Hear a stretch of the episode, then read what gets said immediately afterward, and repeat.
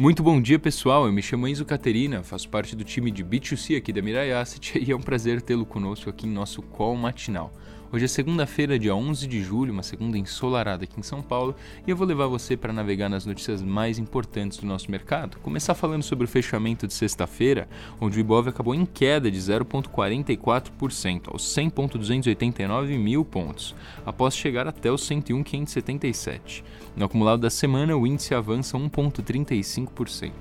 A sessão foi de baixa liquidez, negociando um volume financeiro de 13,4 bi e, e direcionado pelo exterior houve um fechamento negativo principalmente por conta das ações de commodities metálicas e com a cautela do mercado após o relatório payroll dos Estados Unidos, que por sua vez veio acima do esperado, veio em 372 mil criação de novos empregos, né?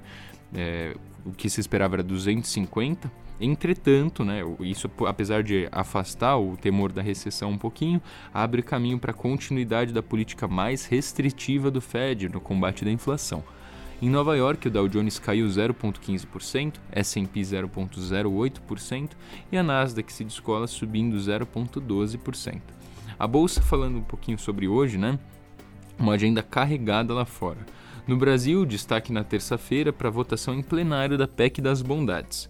Na agenda, a China como destaque, com PIB, produção industrial, vendas no varejo e balança comercial, e os Estados Unidos com CPI, PPI, livro bege, produção industrial e vendas no varejo.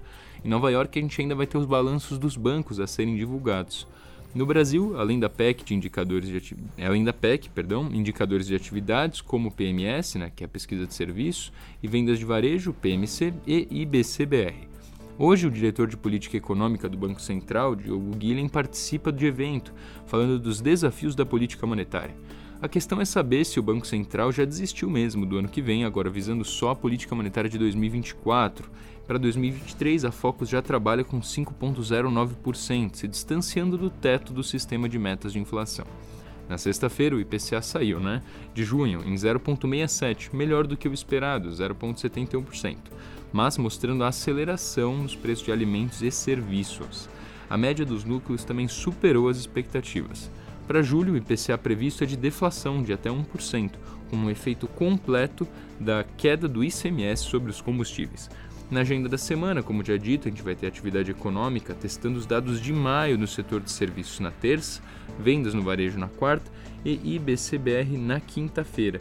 É positiva a força no mercado de trabalho lá nos Estados Unidos, como foi dito, o que esvazia um pouco as apostas de recessão nos Estados Unidos, mas, como já falado, também pode exigir um pouquinho mais do Fed para conter a inflação. No mercado, na próxima reunião da política monetária, dia 27, a expectativa é de 0,77 ponto, perdão, 0,75 pontos percentuais.